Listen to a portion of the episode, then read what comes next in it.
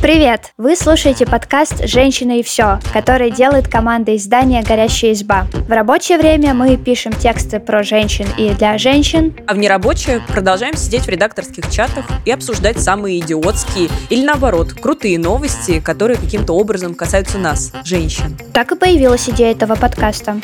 В нем редакторы Таня Никитина, Всем привет! Полина Накрайникова Всем привет! и я, Эля Винокурова, будем обсуждать главные новости недели обо всем, что влияет на жизнь, работу и положение девушек в обществе. Кстати, перезапуск «Дома-2» к ним тоже относится. А, я в этом так не уверена. В общем, говорить на такие темы довольно сложно, но точно интересно. Слушайте нас на всех популярных платформах, ставьте лайки и следите за обновлениями.